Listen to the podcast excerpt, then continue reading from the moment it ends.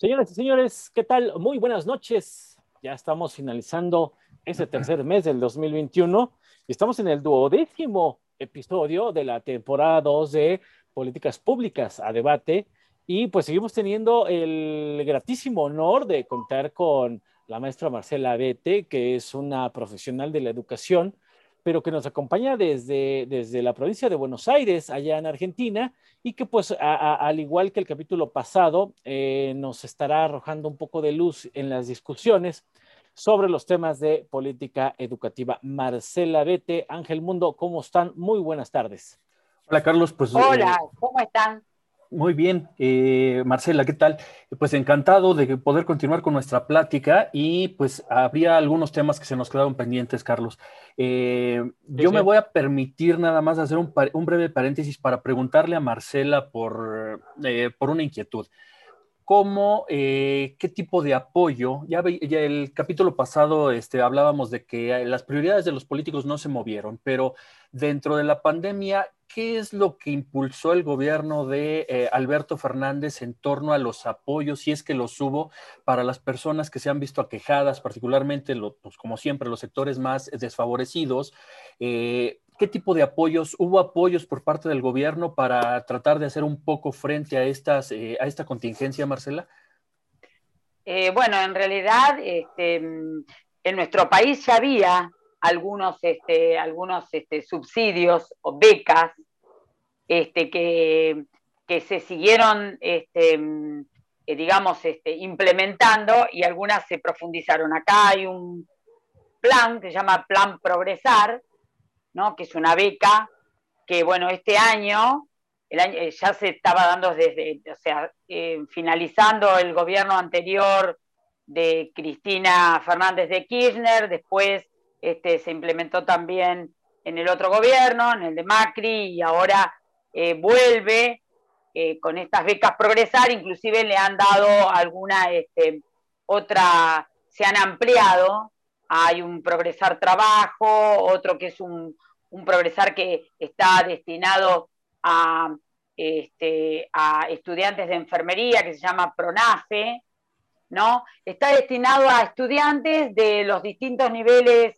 educativos, inclusive universitarios y terciarios, este, que vayan complementando la terminalidad. Ese es el progresar. Bueno, después nosotros desde hace un tiempo teníamos la asignación universal por hijo, ¿no?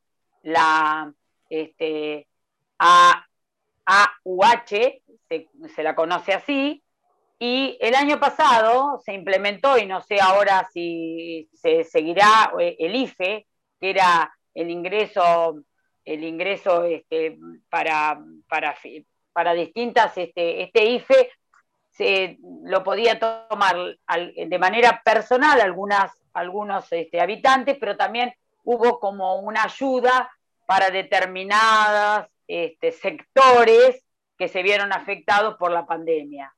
Esto con el IFE, ¿no? Muy bien.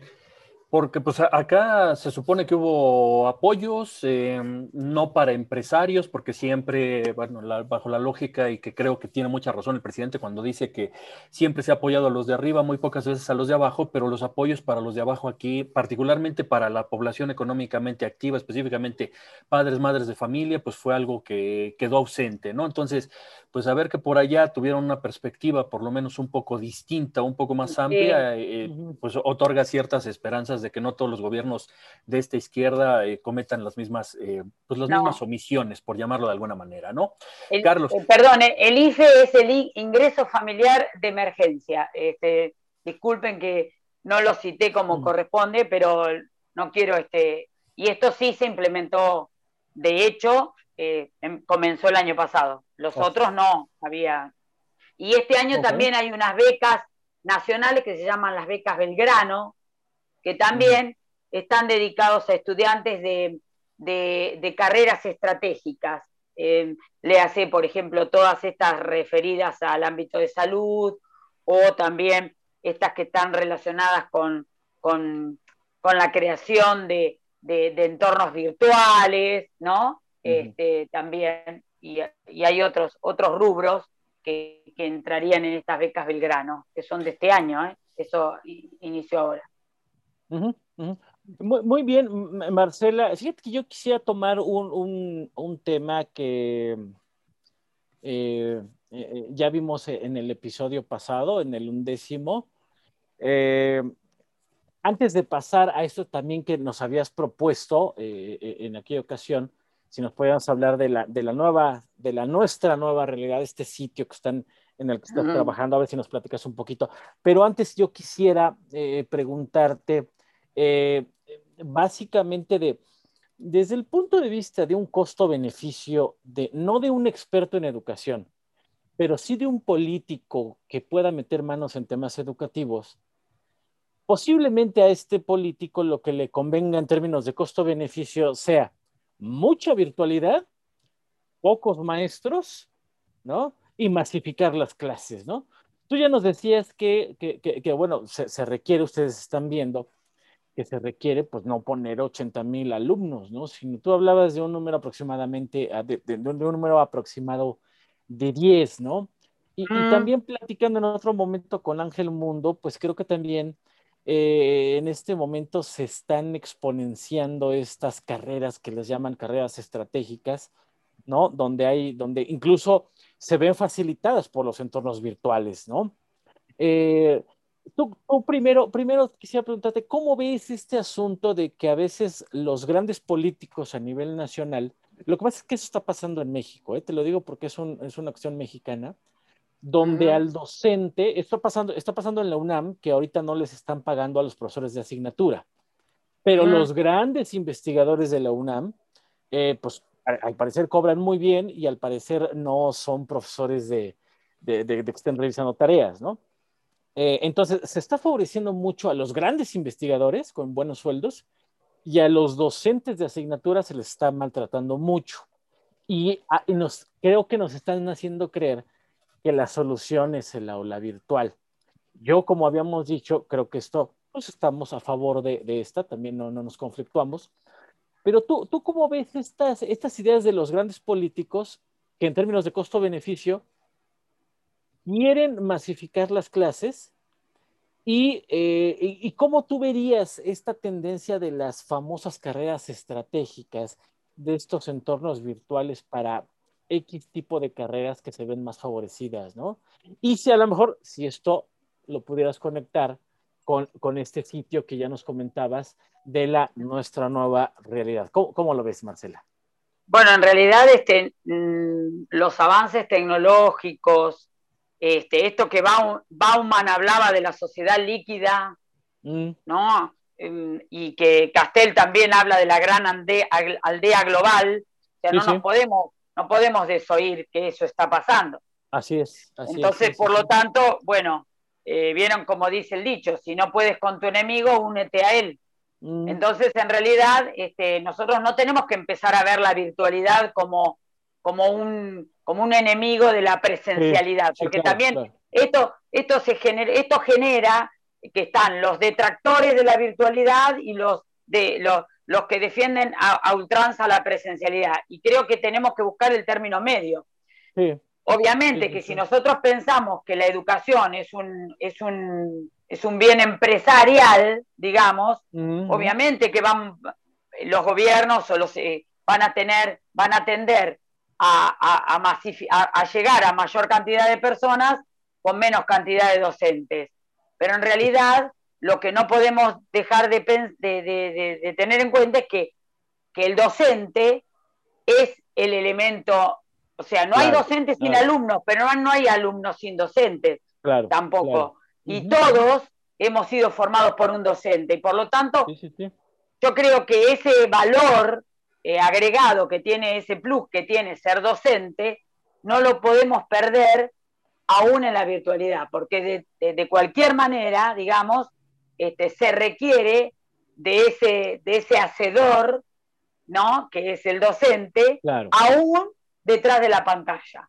Porque bueno, Isaac Asimov en un cuento hablaba de, que los chicos metían en una ranura la, tarea y un robot se la contestaba. Bueno, yo no adhiero a eso, o sea, yo si, si en dar en la, en esto de, lo, de, la virtualidad tiene que ver con que van a reemplazar el docente por la máquina, no, no, eso no es lo que, lo que a mí me gustaría ni, ni creo que sea posible, porque siempre va a haber, va, va, va, a tener que tener ese alguien, ese docente del otro lado para poder cautivar, motivar, aún desde la pantalla. ¿No? Eso. Perfecto. Por eso adhiero, adhiero al sistema este bimodal, vuelvo a repetirlo, ¿no? Porque uno por yo me sumo, ¿eh? También, sí, sí, sí. Claro, porque uno puede, por ahí en la, en la virtualidad, este, subir material, este, poder grabar las clases, poder eh, hacer uso de la asincronía, pero es necesario el reencuentro, el, el, ese, ese, esa, esa, ese momento, ese, esa relación que se da entre docentes y, alumnos, entre alumnos y, sus propios compañeros, y también entre pares, entre pares docentes, porque eso también, de eso también nos nutrimos, porque si no estamos muy solos. Y, porque aparte, la, si me permites, Marcel Ángel, creo que la escuela también es un espacio donde coinciden las, las confidencias. O sea, tú vas a la escuela y platicas de tu problema con tu, con tu amigo, con tu amiga, ¿no? Este, tú te enamoras en, la escuela, ¿no? Uno llora, ríe, ve ciclos de cine en la escuela. O sea, no nada más vas a aprender como una maquinita, o sea, es, un espacio de vivencia, ¿no? Donde vives, te enamoras, disfrutas, eh, aprendes deporte, aprendes arte, eh, qué sé yo, que, es por eso no sustituible el, espacio de la presencialidad, ¿no? Y aprovechar tecnológicamente lo que da la virtualidad, ¿no? No, porque aparte recupero algo que dije en el episodio anterior. Eh, ese momento que el estudiante vive cuando va a la, escuela es, eh, es, totalmente, es altamente gratificante y, y, no, y, no se, y no se compara con ninguna otra cosa, ¿no? Que también sirve para esto de lo que hablamos de, acortar brechas y de, de, por ahí vencer desigualdades, digamos, porque por ahí es el lugar donde, tal vez haya jóvenes eh, o niños que no tengan, hablábamos de, la pandemia de lugares para poder estar este, en aislamiento, y, había familias que estaban en, eh, hacinados. Entonces, tal vez mm. eh, el momento de ir a la escuela y de pasar por la escuela generaba otro ámbito que, era diferente al de su hogar. Y bueno, eso también hay que tenerlo en cuenta. Exacto. Muy bien, e, e, en, esta, en este orden de ideas, estimada Marcela, eh, tú y otros expertos en educación están trabajando en un proyecto llamado Nuestra Nueva eh, Realidad. Eh, ¿En qué consiste? ¿Nos, puedes ir platicando un poco de, cuál es el modelo educativo, en qué consiste, qué pros, contras le ves? Platícanos. Bien, por em, el, nombre de nuestro portal, este es un portal que, bueno, nosotros con Miriam Gudiño y con Claudio Perorini nos conocíamos de un trabajo que estábamos haciendo juntos en la dirección de adultos entre el 2000 2016 y el 2019. Y el año pasado, bueno, este, en el 2020 empezamos a, ver, este, teníamos un proyecto para desarrollar un, este, eh, capacitaciones a docentes y en principio eran presenciales. Y bueno, la pandemia en cierta forma nos, nos obligó a, a crear nuestra nueva realidad. Nuestra nueva realidad tiene que ver con esto, que este, este nuevo escenario educativo nos hizo pensar en otra forma de educación. En realidad este portal eh, tiene, tiene, está, está pensado, está pensado, fue pensado por, los tres para acompañar la tarea de ese docente que en cierta forma estaba un poquito solitario al momento de, la, de tener que encarar sus clases virtuales y, para nosotros fue emblemático porque los tres no estábamos en, un, en, una misma ciudad. Mire, Si bien estamos en la provincia de Buenos Aires, yo estoy en Necochea, a Claudio originalmente lo encontró en Mar de Ajó y Miriam vive en Matanza. Y entonces este, nosotros nos encontramos de repente, este, bueno, llegando a un, a un grupo de, docentes a los que intentábamos acompañar este, desde nuestros cursos y entonces, bueno, desplegamos ahí este, una serie de, alternativas que tienen que ver con la utilización de, del Zoom, este, un poco esto de, la terminología de las TIC a las TAC, que todo el mundo este, hablaba de las TIC, de las TIC, pero no se sabía más o menos de qué era lo que hablábamos. Este, después, este, también apelando un poco a nuestra, a nuestra humilde experiencia de Claudio y de mí, de tantos años en la, en la docencia y Miriam también ejerciendo desde otro lado la, tarea, eh, también preparamos este, a, docentes que quieren incursionar en, los concursos, en la prueba de selección para cargos directivos, para cargos jerárquicos, inclusive para inspectores, supervisores. Y bueno, eh, nos fuimos armando un poco, digamos, eh, comenzamos tímidamente en octubre, nos fue muy bien, en noviembre, y bueno, nos podría haber ido mejor si nos hubiéramos organizado antes. Y ahora, bueno, este año, este, un poco, eh, no, tan, no parados, pero estamos este, repensando la, propuesta, tratando de, capacitar este, personal de instituciones educativas, o sea, ofreciendo un nuevo servicio, digamos, de asesoría y de capacitación a, instituciones que nos contratan para poder capacitar a sus docentes. Y tenemos, además de los cursos que dije, bueno, tenemos algunos referidos, digamos, a, las herramientas que tiene que tener un, un, director para poder supervisar, este, las bondades que tiene el Zoom, este, y, Claudio está desarrollando también y lo tiene ya, este, digamos, ahí en la propuesta, uno que tiene que ver con eh, entornos formativos y esto de la seguridad e higiene en, entornos educativos, ¿no? apelando un poco a su, a su expertise, porque él es ingeniero en seguridad e higiene.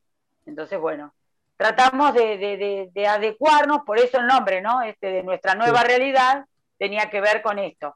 Y en función de eso, y apelando un poco a, la, a esto que, yo inicié con, con, esto de, la diplomatura de, del enfoque de derecho. bueno, un día nos asociamos al, al IBEC Paulo Freire, es un, es un convenio de cooperación, digamos, para poder alcanzar desde esa institución, desde el IBEC Pablo Freire, que está presidido ahí por nuestro amigo Pedro Orozco Gómez, a quien le mandamos un, cálido saludo. Este, bueno, entonces este, nos, nos celebramos ese convenio de cooperación y ahí andamos este, queriendo este, eh, hacer eh, acciones conjuntas de capacitación y particularmente yo también este, trabajando un poco con, el IBEC en la maestría iberoamericana de, educación, que bueno, está en, breve por, por iniciar, ¿no? Oye, Marcela, a propósito de esto, de la formación de los propios docentes, de los administrativos de las escuelas, ¿cómo está el apoyo por parte del gobierno para este tipo de actividades? Porque aquí nuestro presidente en algún momento criticó muy fuertemente a los médicos hasta que se convirtieron en sus aliados, en los aliados de la estrategia para, para el COVID. Eh, en algún momento el presidente dijo que no se necesitaba estudiar mucho para gobernar, que todo era sentido común, pero pues sabemos que se necesitan expertos, que si bien en el modelo neoliberal se abusó de esa aura de eh, grandes conocimientos de los tecnócratas que no dieron pie con bola, eh, yo creo que sí hace falta que tengamos buenos administradores médicos, buenos administradores educativos, buenos administradores públicos. ¿Cómo está el, el, apoyo del gobierno para este tipo de actividades? ¿O de plano se deja a la iniciativa de cada uno? Bueno, con respecto a la, a la, virtualidad que se tuvo que, desarrollar en medio de la pandemia, en realidad muchos docentes se tuvieron que pagar cursos o tratar de buscar este, medios para poder este, capacitar. Hay una oferta de, cursos este, que provienen del Estado provincial y del Estado nacional, pero este, no son lo suficientes porque em, un ejemplo es claro que abre un el portal, este, dicen que las inscripciones empiezan el 20, supónganse de, de, enero, de, marzo, y a las 9 de la mañana, y el 20 de marzo a las 9 y media ya están agotados los cupos. Por lo tanto, no, no se llega de manera masiva a todo el mundo. Y también hay un fuerte déficit en eso, porque a veces la superposición que hay de capacitaciones tiene que ver, este, digamos, deja de lado cuáles son las necesarias para estos, para, para, estos contextos, ¿no? Y entonces este, se desaprovechan los recursos del Estado, que hay algunos, este, algunos recursos del Estado para poder capacitar a los docentes, se han desaprovechado, se desaprovechan, y en realidad se requeriría, digamos, de, de un conocimiento mayor de cuál es, qué es lo que, la, qué es lo que la docencia está necesitando. Porque además, en, en, una, en, unos estudios que, que, que, se está haciendo, yo participo también de una, de una asociación que se llama Construyendo Futuro, que, lidera Pedro Chuma y que ahora estamos trabajando con, una fundación que se llama INPOA, que es Innovación Política Argentina. Bueno, en esos estudios, en esos eh, hicimos una serie de debates y bueno, ahora estamos próximos también a reiniciar ese congreso pedagógico que, lanzó INPOA, que tenía que ver mucho con que la, mucho del fracaso del sistema educativo tenía que ver con la falta de capacitación de, de los docentes y que tenía que ver también con que muchos de, los planes de formación docente eh, o de formaciones académicas están desactualizados y bueno, sobre eso hay que, hay que, hay que pensar este, políticas públicas. Muy bien. Perfecto. Eh, Marcela, es que tenía apagado mi micrófono. Pues querida Marcela, desde aquel eh, bellísimo rincón de Necochea. Siempre te vemos en tus fotos en esas playas maravillosas eh, y que nos da una envidia brutal. Necochea es la mejor playa argentina. Lo tengo que decir porque esto va a llegar lejos. Esperemos este, comprobar. Se ve, se ve, se ve y, este, y, seguros que seguros que algún día andaremos por allá porque se ve maravilloso ese, ese lugar. Eh, eh, querida Marcela, desde Necochea, pues te queremos agradecer muchísimo estas estupendas reflexiones en torno a las políticas públicas, a la parte educativa y todos estos temas que vinieron desarrollándose, ¿no? Y, por supuesto que pues agradecer aquel momento maravilloso en que nos pudimos eh, conocer, ¿no? Que ya no dijimos en, aquel primer capítulo, en el, en el undécimo episodio, y, que bueno, eh, yo conozco a, Pedro Orozco, actual profesor de la Universidad de Morelos, y que él es presidente honorario del, Instituto IBEC, ¿cierto? Y que, este, bueno, coincidimos ahí en un curso y que estuvimos, este, pues con una fluidez bastante, bastante buena, ¿no? Y que pues también le mandamos un saludo a, Pedro, ¿no? Este, Ángel Mundo, ¿quieres comentar algo, algo, algo último, ya nada más para pasar a las últimas reflexiones de Marcela? Pues eh, nada más eh, agradecerle, Carlos. Eh, como tú dices, es envidiable el lugar en, donde se encuentra, porque acá yo tengo un calor de 29, bueno, una temperatura de 29 grados, pero sin playa. espero que Marcela este, esté en mejores condiciones que yo. Este, y agradecerle. Y pues también eh, manifestarle mi envidia porque pues a pesar de que Argentina parece que se desayuna, se come y se cena con fútbol, pues ha dado muy buenos basquetbolistas, eh, a diferencia de lo que tenemos nosotros, ¿no? Eh, hablamos mucho tiempo de Manu durante muchos años, tuvimos la oportunidad de irlos a ver y ahorita tenemos que hablar de Facu, de Facu Campazo allá con los Nuggets de Denver, ¿no, Carlos? Sí, yo, yo, yo le iba a comentar a, a Marcela que, bueno, pues ella es, ella es una estupenda no solamente conocedora, sino fan de Hueso Colorado del River Plate, pero que bueno, la verdad es que nosotros, Ángel y yo, pues somos este, muy, muy seguidores de, esos fabulosos argentinos que practican el básquetbol. ¿Cómo ves, Marcela? Bueno, este, agradecerles que, recuerden a mi glorioso River Plate, este, porque bueno, este, es, una, es una, plática que hemos tenido siempre cuando hablamos un ratito antes, siempre hablamos de fútbol. y, qué, relación tiene por ahí el fútbol con muchas, muchas de las cosas que hemos, hemos tocado. Que, perdón, ¿eh? pero es que justamente e, en Argentina el fútbol se conecta con lo social, se conecta con lo político y se conecta con subtemas, cosa que en México todavía carecemos de ese sentido de permeabilidad del deporte en la política, ¿no? Pero creo que ustedes sí, sí, lo tienen muy claro, ¿no? Sí, no sé si lo tienen tan claro los que lo tienen que tener, pero por ahí los que estamos más abajo, mm. este, bueno, si, si, queremos tocar y decir algo, algo bueno de esta relación entre fútbol y educación, sí, sí son muy reconocidas algunas escuelas, algunas escuelas, algunas instituciones educativas que tienen ciertos, ciertos clubes, entre ellos el mío, River Plate, Estudiantes de La Plata también, es muy conocido y, y bueno, puedo pecar de, de, no saber mucho al respecto, pero en realidad este, el fútbol y la política en Argentina se toca y mucho y, y a veces este, hasta, que, hasta por ahí uno que, que, que tiene los colores medio grabados en, en el cuerpo, porque bueno, yo me, yo me las banco. Eh, yo siempre digo, ¿no? Uno puede cambiar de, muchas cosas, pero no de, no de equipo de fútbol. Sí, sí, sí, ¿no? Exactamente. Y, es mi caso. Bueno, a veces uno este, ve que, que, que, se ve teñida esa fiesta del fútbol por algunas, algunas este, convivencias que hay entre, o connivencias pues, que hay entre el fútbol y la política. Pero bueno, es correcto. Eh, déjenme seguir creyendo que, es lindo y que el tema de, los, colores y los valores este, que, impone el deporte están por encima de cualquier otro. Por lo menos, por lo menos creo que el fútbol en Argentina sí es entretenido, no como en México, ¿no? Por lo menos, eh, sí es lindo, ah, no es lindo, pero por lo menos entretenido creo que sí lo es. Y, también posiblemente a, la educación le da un sentido de equipo, de cooperación, ¿no?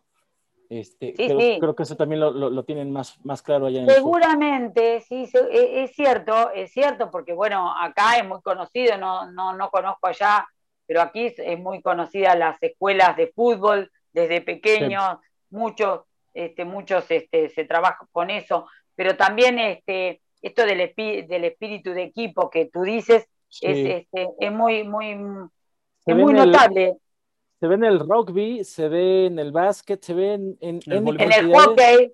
En el hockey también nosotros hemos tenido este, legendarias. Este, en el voleibol.